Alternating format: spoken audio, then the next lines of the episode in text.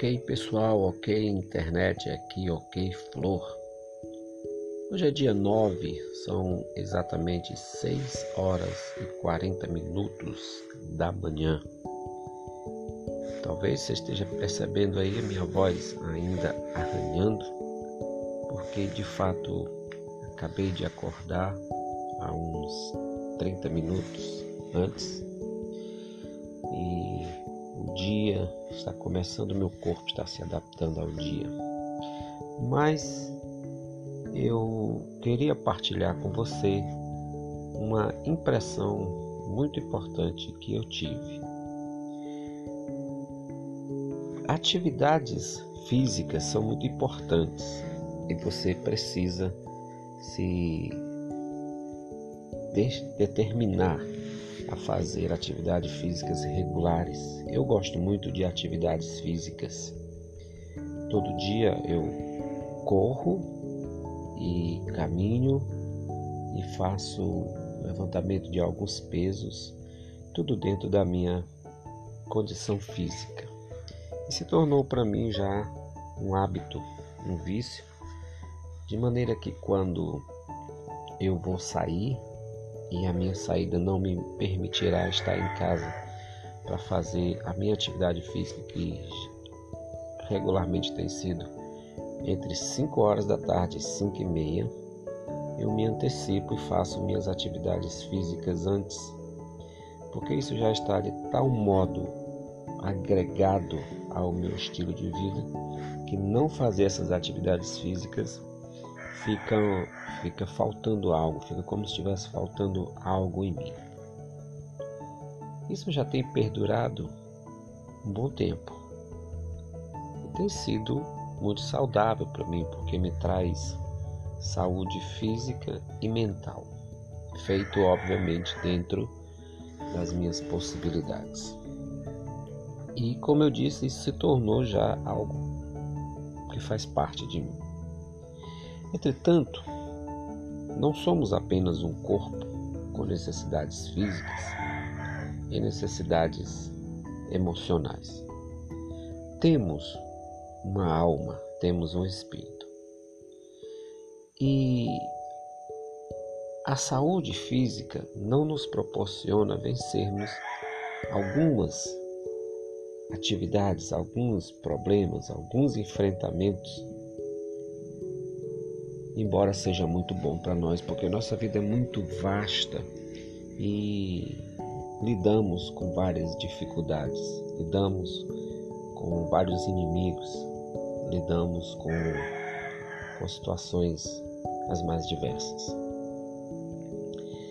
E dessa manhã então eu me dediquei à oração, me dediquei a colocar diante de Deus as minhas meus temores.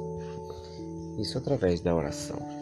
E eu estava confessando para minha esposa que estava ficando preguiçoso no que diz respeito a orar e a ler a Bíblia, de maneira que estava se apegando mesmo à minha condição física e mental, à disposição para me ajoelhar ao pé da minha cama no meu quarto e orar e também para ler a Bíblia. Todas as atividades que fazemos, elas precisam de uma continuidade, de criarmos o hábito, além de sabermos da necessidade dessa prática. Então hoje retomei a minha prática de oração de joelhos, colocando diante de Deus os meus temores, colocando diante de Deus as minhas dificuldades. Então tem 10 minutos que eu me levantei da minha oração, tendo colocado diante de Deus todas as minhas os meus medos e os meus desafios, também meus agradecimentos.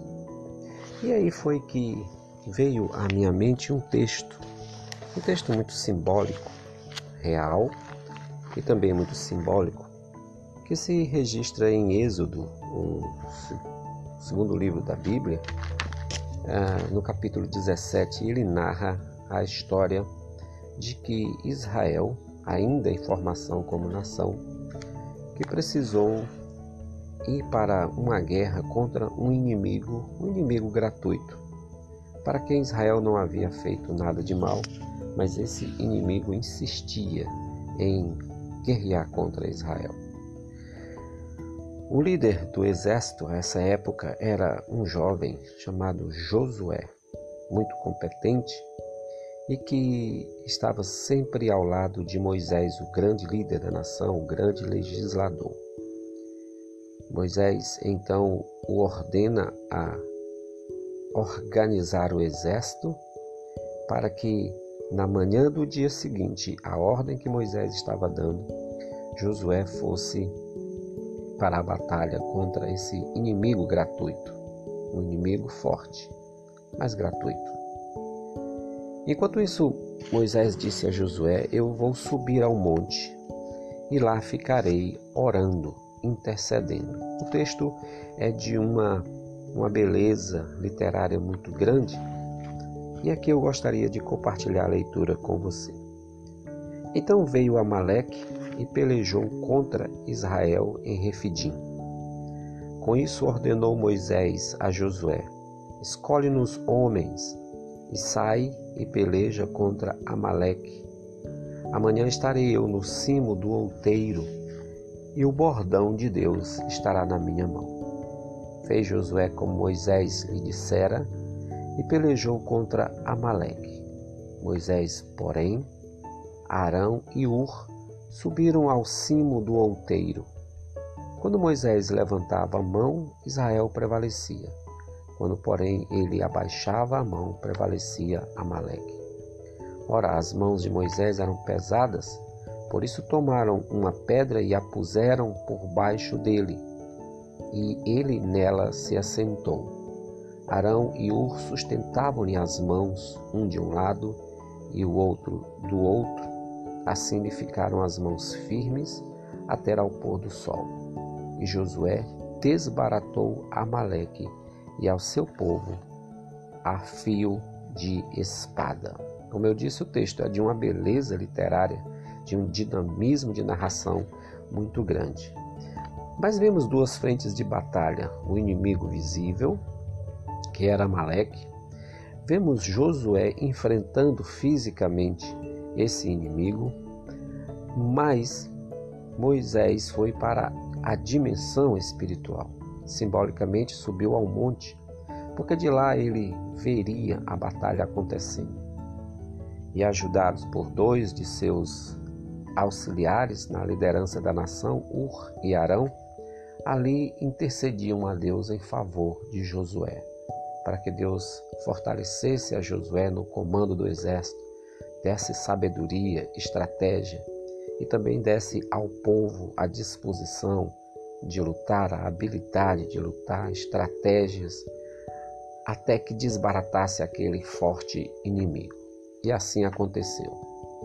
Porém, a maneira como Moisés escolheu para orar, em pé e de mãos erguidas, Fazia-lhe cansar dado que ele era um homem a essa idade, a essa altura de uns quase 100 anos, beirando 100 anos para mais, de muita vitalidade, porém já um homem cansado.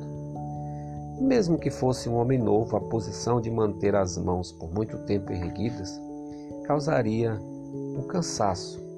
E quando o cansaço o abatia, ele então parava de interceder e de orar. E o exército de Israel sofria danos, perdas, recuos. Até que os seus amigos tiveram a ideia de colocá-lo sentado e amparar as suas mãos um de um lado e de outro, segurando a altura do cotovelo, para que Moisés se mantivesse na postura de um intercessor, de alguém que estava orando. E assim permaneceram, Ur de um lado, Arão de outro, Moisés sentado com as mãos sustentadas, orando até o fim da batalha.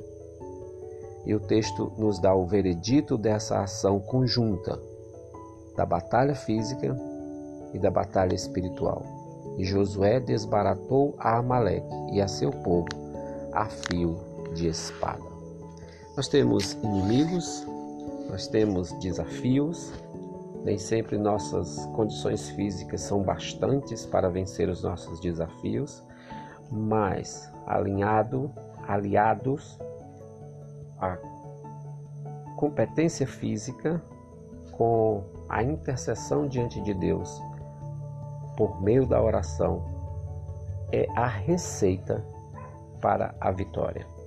Por isso que eu tive que me conscientizar de que eu não posso ter preguiça para orar e ler minha Bíblia, que são exercícios devocionais. Porque o cuidado do corpo não dá a nós toda a competência para vencer todos os desafios, nem mesmo preparação mental, porque Deus nos fortalece, Deus ouve nossas orações, Deus nos capacita para lutar as nossas lutas. Esse texto me causou uma grande impressão. E assim como eu fiquei, posso usar uma palavra como viciado na atividade física moderada, tenho que lutar para me manter diariamente, rotineiramente, na prática dos exercícios espirituais, para que estes que são feitos para Deus, que nos levam à presença de Deus, nos fortaleçam para todas as batalhas e assim sejamos vitoriosos. Quero deixar com você no início do dia essa reflexão para que você também se estimule a fazer da sua oração, sua leitura da Bíblia, dos seus exercícios espirituais um hábito diário, que quando você não fizer, você sente falta e retorna para esse hábito saudável e que nos traz grandes vitórias. Até o próximo episódio, então, pessoal. Tchau.